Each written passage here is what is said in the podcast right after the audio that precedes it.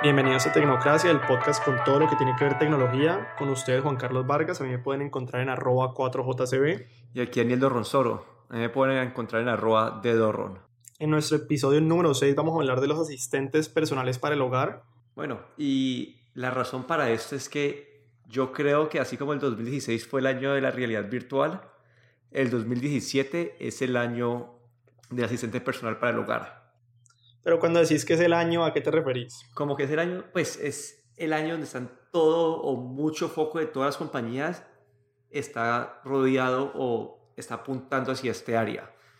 Eh, lo podemos ver con los productos de Amazon, con la línea Echo, los podemos ver con el Google Home y toda la innovación que hicieron en el Google I.O. relacionado a la inteligencia artificial. Eh, se dice que Apple va a lanzar uno nuevo y Microsoft lanzó un parlante y está a punto de lanzar otro par con, con Intel. Entonces me parece que todo este foco que están haciendo las compañías, yo creo que es o va a marcar el 2017.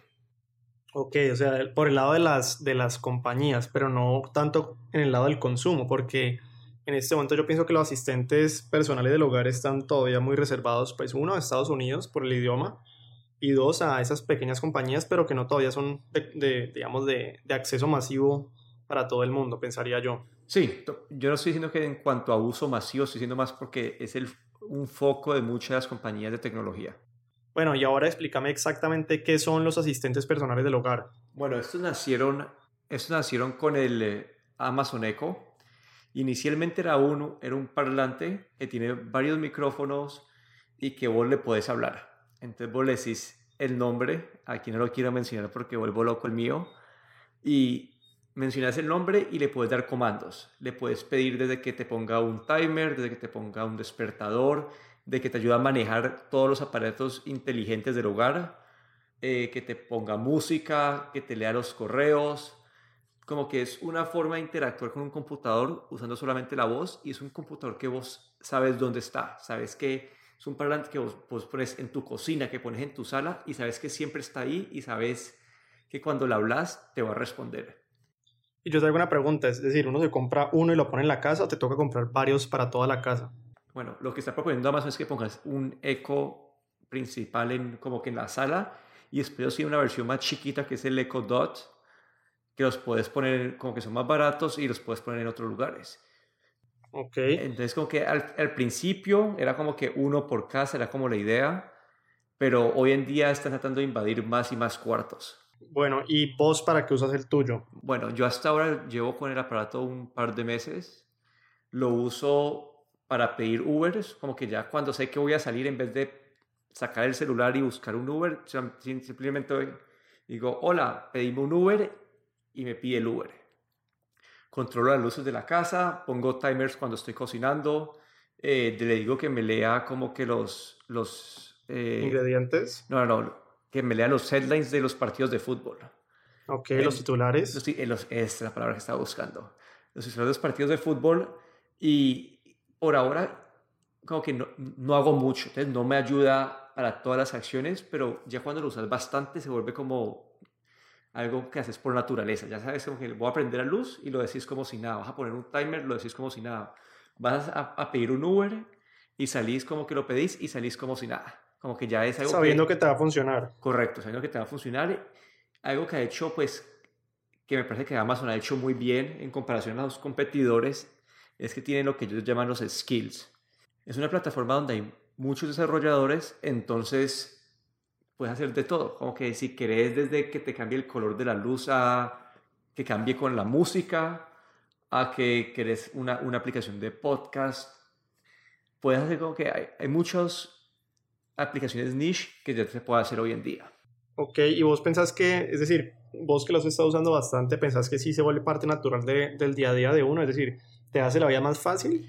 Te hace, te hace la vida más fácil ya cuando te acostumbras a usarlo. Al principio te toca pensarlo mucho, te toca aprenderte los comandos, porque la tecnología todavía no está a un punto donde el aparato te entiende una oración perfectamente.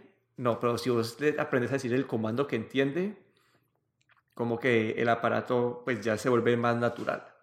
Pero al principio vas a batallar como que tratando de decir la, la misma frase 20 veces hasta que te entiende. Eh, y, algo pues especial del de Amazon que me ha gustado bastante es que digamos yo estoy pues estoy cocinando o estoy eh, trapeando el apartamento y, y, veo que se me acabó, no sé, se me acabó el detergente. Yo le digo, hola, pedime un, no sé, un jabón o hola, pedime papel higiénico.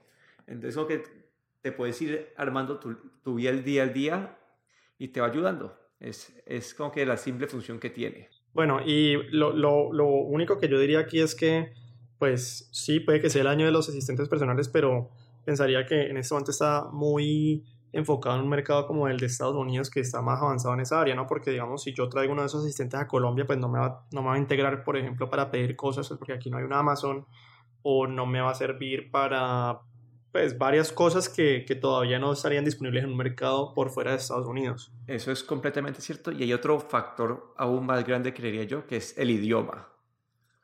La mayoría de estos asistentes, hablando del de Google, hablando del de Microsoft, hablando del de Amazon, están diseñados para usarlos en inglés. Amazon ya está expandiendo a otros idiomas, pero todavía su funcionalidad y su efectividad para entender estos idiomas nuevos todavía no es muy buena. Tengo un amigo que lo tiene en inglés y en alemán y me dice que en alemán no hay tantas funcionalidades todavía. Entonces, hoy en día el mercado es básicamente netamente inglés, pero ahí, digamos, es una sorpresa que podría dar eh, Apple, porque Apple, el Siri, sí está diseñado para trabajar con varios idiomas. Bueno, pero igual, ¿qué va a pasar con todo eso? Yo pensaría que como son, eh, pues se basan en, esos comandos de voz, yo diría que entre más y más y más lo use la gente, más y más y más inteligentes se van a volver. Entonces yo también creería que es como cuestión de tiempo, ¿no? Sí, yo creo que es cuestión de tiempo y también que ellos tienen que, para lanzar el producto, tienen que tenerlo pues entrenado a cierto nivel y pues como que tienen que entrenar los productos antes de poder lanzar la, la versión en español. ¿Y, ¿Y, qué problemas has tenido con el, con el producto? ¿Y por qué voy a esta pregunta? Porque es decir, la, la, parte más importante de estos asistentes personales claramente es el que el reconocimiento de voz sea bueno.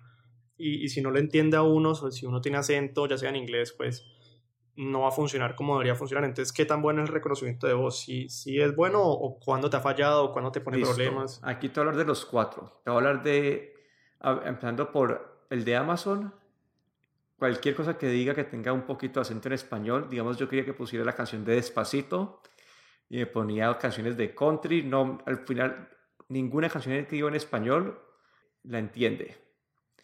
El Google Assistant eh, no funciona con español. Y el de Microsoft tampoco. Siri sí entiende un poquito mejor, pero la, la funcionalidad de Siri es muy limitada. Entonces, en cuanto a su entendimiento de las palabras, yo diría que el que tiene la ventaja ahí es Google entiende mejor y sabe, y sabe qué información estás pidiendo cuando lo estás hablando. Pero pues todavía a Google eh, le faltan unas habilidades que tiene el sistema pues, de Amazon, el Echo, que, que ellos no, todavía no tienen. ¿Y en cuanto a inglés, qué problemas has tenido? Nada, que pues mi acento de, vez en cuando no funciona. Con Siri. En, en, en, inglés. Sí, sí, sí, sí. Que en inglés he tenido pues el que de los que he probado, otra vez, el, el de Google es el que mejor me entiende Siri me entiende una de cada, de cada dos veces. El Amazon ya pues cuando aprender los comandos que son, pues no, no hay problema. Entonces, la pregunta es, lo que yo tengo problema es saber qué o cómo tienes que decir las cosas para que te dé la respuesta que vos estás buscando. ¿Y si crees que el consumidor del común va, va a aprender esos comandos, va a, tomarse esa molestia de tener que como reajustar su vida para, para, para hacer eso? Eh, pues yo creería que sí, pero ahí es donde está pues parte del, eh, parte del desarrollo pues, de la inteligencia artificial y eh, digamos lo que vimos en Google I.O., como mencionamos en el episodio anterior, es Google se está volviendo cada vez mejor en entender líneas más naturales. Una de las adquisiciones que hizo Apple que se llama Lattice Data, o, la, o como se pronuncia eso, están enfocados, especializados en encontrar patrones en lo que en la información, aunque no esté claramente en lo que vos decís. Entonces, se dice que esa adquisición que hizo Apple le va a ayudar a mejorar mucho su sistema de Siri para entender una oración común. Pero hoy en día el único que yo creo que se salva en, en entender lo que uno en verdad está buscando es el de Google. Y otra cosa que, que, pienso yo que es muy importante y que también yo pensaría que por el, futuro cercano se va a centrar mucho en Estados Unidos es que todos estos asistentes también, digamos que se enfocan en, en ayudarte a mejorar tu vida, pero teniendo una casa, entre comillas, inteligente, el smart home, como lo llaman. ¿Y por qué digo esto? Porque muchas de las aplicaciones son para eso, precisamente, dirían, no, yo como prender las luces, o lo de pedir el, la comida o pedir eh, los productos por Amazon. Entonces tiene que ver mucho con esa casa que está toda conectada, por ejemplo, con el, con el Nest para graduar la temperatura o no sé qué otras aplicaciones haya específicamente, pero pienso que se enfoca mucho o están muy entrelazados con esa casa inteligente que, que en este momento pienso que es una novedad muy, pues todavía de un mercado eh, avanzado como lo es el de Estados Unidos.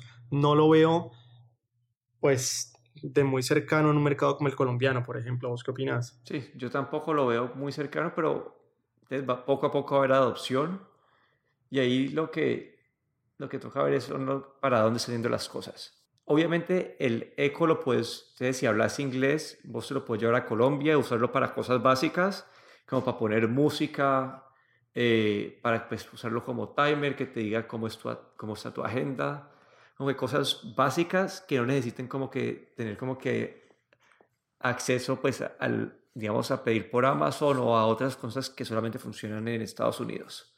¿Y si consideras que, que eso sea como, es decir, yo, pues vos que lo has tenido más, pero consideras que utilizarlo es más fácil que simplemente, por ejemplo, meterse a, a ver o poner una canción en el celular? O sea, es decir, como que vos sentís que en verdad te, te proporciona un, un, un plus que, que sea más fácil tu vida tenerlo que no tenerlo? Eh, sí, eso sí, ya cuando, cuando, cuando lo aprendes a usar, digamos, para poner una canción, vos le decís, hola, poneme tal canción. Y, y entonces no tienes que coger el celular, no tienes que, no tienes que saber dónde está tu celular, no tienes que abrir una app, como que de una lo dice, lo hace bueno, y antes de que vos tuvieras el asistente, antes de que vos tuvieras el asistente, por lo general, vos ponías canciones en tu casa, por, por ejemplo.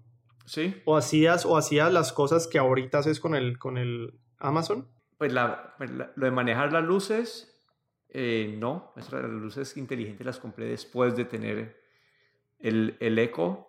Pero los timers sí usaba, pues, entonces hacía con el celular. Poner música la ponía con el celular.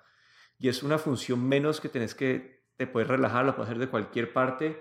Si estás en la cocina y quieres cambiar la canción y no tienes que coger el celular con la mano. Ok. Entonces como que te da una libertad, te da una manera nueva de interactuar con el mundo de la tecnología. Ok. Aquí como, aquí como una prueba, decimos una canción en inglés. Alexa, play Kryptonite by Three Doors Down.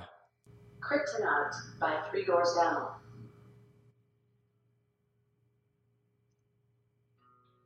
Y ahí empezó. ¿Y de dónde le está, de dónde le está eh, teniendo la canción? Es decir, ¿de dónde la, eh, las, eh, pone? En este momento yo sé que tiene Alexa Stop. En este momento usa pues la base de datos de pues, la, el Amazon Music, tiene acceso a Pandora, Spotify, y esas esa, esa no las que tengo presente yo. Pero esa parte de integración, esa facilidad de hacer los comandos es lo que yo veo en el futuro y especialmente entre más aparatos inteligentes vayan entrando a tu casa, es la forma, yo creo que es, va a ser la manera de, unir todo eso. Porque hoy en día... Sí, es como el hub central. Correcto, porque hoy en día vos tenés el Nest que tiene dos bombillos inteligentes y sin, y sin un aparato como ese te toca abrir un app para cada uno distinto y mm, controlarlos. Sí, sí. Pero al tener este hub central te facilita más la vida. Sí, yo, yo, yo, creo que esto, yo creo que esto ya existía hace mucho tiempo, pero estaba muy adelantado para su época puede que ahorita sí sea el momento para esto, por lo que lo que estábamos diciendo, que es muy importante el reconocimiento de voz que sea bueno. Y antes no existía tecnología para una base de datos que pudiera formar como esa inteligencia artificial de reconocer diferentes voces, los acentos, ir aprendiendo cada vez más y más y más. Ahora sí la, entonces puede que ahorita sí esté el mercado preparado para, para recibir esos productos de voz que antes no funcionaban bien. Y, puede ser. y no solamente eso, sino que también ya es la inversión de todas las compañías que están entrando en esto fuerte. Como que algunas van a ser mejor, van a van a terminar arriba, como que digamos Samsung con Bixby no creo que vaya a ser mucho. Cortana, la de Microsoft, la ventaja que tiene es que están disponibles en todo tipo de aparatos. como que digamos, digamos el de Google funciona bien con los sistemas Android, lo están integrando a, a parlantes, lo están integrando pues, a otros dispositivos como lavadoras, pero tu computador no lo tiene. Eh, el de Apple lo, va a estar solamente en, aparatos de Apple. Entonces, si, vos, si en el ecosistema de Apple, va a ser muy bueno porque todo puede rodear a partir de eso. Y, el, y Alexa, casi lo prendo, no, me, no me escuchó bien. ¿eh? Eh, y el de Amazon, lo que tiene es que tiene su, es su propio mundito. Entonces, no, todavía está medio integrándose a los celulares, está medio integrándose pues, a, a otras electrodomésticos, pero todavía no, no logra coger. Entonces yo, yo lo que veo pues en un futuro, pues toca ver qué pasa con los aparatos que están lanzando ahora. Como que ahorita Amazon está lanzando dos modelos nuevos, que son el Echo Look y, eh, el Echo Show. Y ahí es la verdad donde yo no sé si ese, eh, pues, estas versiones distintas vayan a hacer mucho. Sí, yo, yo, lo, yo los vi, es decir, el Echo Look es como una cámara básicamente que le pueda uno decir si lo que tiene puesto está bien o no está bien. Y el otro es casi que una tableta puesta en un stand para, pues como para tener la extra funcionalidad del video. Y no, no sé por qué me parece que ambos como que no, pues es decir, eh, no sé para un mercado estadounidense, pero para uno colombiano, el primero cuesta 200 dólares, es decir, 600 mil pesos, el otro es un poco más caro pues no, no le veo como mucha lógica a esos dos. El, otro que es más barato y, y, pero, pero en este caso pues yo entiendo para qué son, pero, pero no les veo como la, la funcionalidad muy, muy clara, pues en verdad que la gente lo vaya a adquirir. Sí, ahí lo que te eh, lo que te digo es que el Eco Look, acá todo, pues lo que yo veo es una forma de Amazon de entrar más a tu vida. Como que es, entonces vos vas, te, te vas a poner dos te vas a parar frente de la cámara, le vas a decir, toma una foto, vos puedes decir que es, es una forma de tomarte un selfie sin tener nada en la mano, pero lo que te va a ayudar a hacer, pues, te va a comparar dos, dos vestidos si querés y, y, te va a decir, usando, pues, eh, profesionales y, y, pues, inteligencia artificial, te va a decir qué se ve mejor. Amazon lo que va a sacar de ahí es datos, vas a ver qué te gusta ponerte a vos, vas a ver qué te puede vender mejor y va a entender mejor, pues, va a entender mejor un mercado como el mercado de la moda que, pues, no tienen tanta experiencia como las compañías. Yo ese, la verdad, lo veo como algo muy niche. Alguien, solamente la gente que le encanta tomarse la selfie, la gente que le encanta, pues, eh, compartir eh, Pero eso lo podrían hacer con una aplicación, es decir, ¿no? Tomarse una selfie para que necesitas una cámara que cuesta 200 dólares. No, pues es, el, es, el, que está, pues, está integrado. Entonces vos sabes, la tenés ahí, le decís con, con vos que, que se tome la foto. Entonces, vos lo puedes hacer con un celular, eso facilito, sí. Eso no, no, y ya lo hay. Como que hay, hay aplicaciones para hacer eso exactamente, pero es la, ahí la innovación, diría yo, es que es una forma más de Amazon de entrar a tu cuarto, entrar a tu vida y darte recomendaciones. No, la verdad yo no le veo ese que vaya a ser algo muy grande. El otro es el Echo Show, que este a mí es el que, el que me causa más problemas. A mí lo que me parece que ha sido muy bueno de los aparatos, de los asistentes digitales para el hogar, es que es un parlante que vos dejas en cualquier parte de la casa. Entonces vos sabes si estás en la cocina vos sabes que te va a escuchar. Si sabes que estás en la sala, sabes que te va a escuchar. El Echo Show es básicamente un parlante con una pantalla que está diseñado para dejarlo en un solo lugar. A mí me parece que no, yo no sé qué funcionalidad o qué beneficios te da la pantalla a vos. Es una pantalla que vos dejas en una esquina, como que no sé, que no sé, no le veo el valor agregado a eso. Sí, pues para eso te puedes llevar la tableta para otras partes, ¿no? Y también tiene pantalla. Y le puedes instalar, digamos, entre comillas, el asistente personal de Google a la tableta y ponerla donde quieras, ¿no? Sí, sí. Yo la verdad a ese no le veo el futuro. Eh, dicen que, eh, que el de Apple que van a lanzar puede que también tenga una pantalla táctil. Y otra vez, como que para mí, como que yo en este momento tengo el, eh, mi, mi aparatico como a 3 metros de mí si tuviera una pantalla, como que no me serviría de nada porque no vería nada.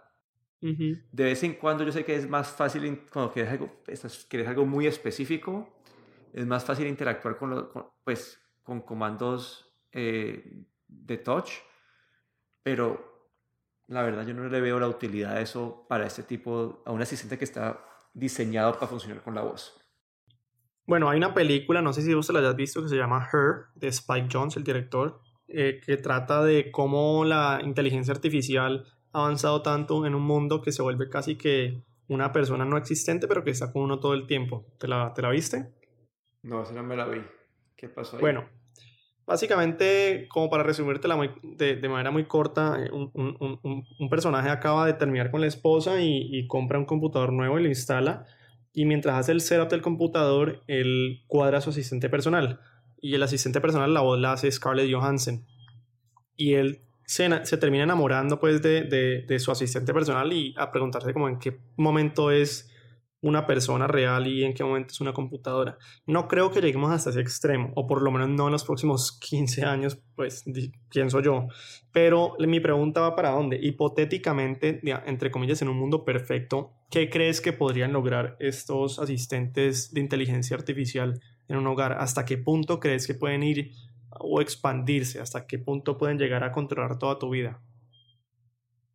Pues ahí sí te digo que no solamente a nivel de voz, pero si vos unís como que muchas tecnologías cayendo hoy en día, pues, eh, pues toda tu ropa, si ves los robotcitos que limpian el piso, que mueven cosas de un lugar a otro, eh, al final como que ese asistente personal si es inteligente y toma comandos, es decir, pensás que podía encontrar todo, mandar, mandar tus correos, responder tus correos, hacerte las tablas de Excel, tenderte la cama con el asistente, pueden abrir tus puertas, eh, ver las cámaras dentro de tu casa por si entra un ladrón, pedirte un taxi, manejar tu carro que ya no es con llave, sino que se maneja automáticamente, es decir, todo. Bueno, ya estamos como que cruzando la línea, yo creo que asistente personal y como que la inteligencia artificial, los robots, estamos como que medio cruzando esa línea. No se sabe bien ahí de qué estamos hablando porque pues la parte de que un carro se maneje solo, no sé si no, está, no sé qué tan directamente relacionado esté con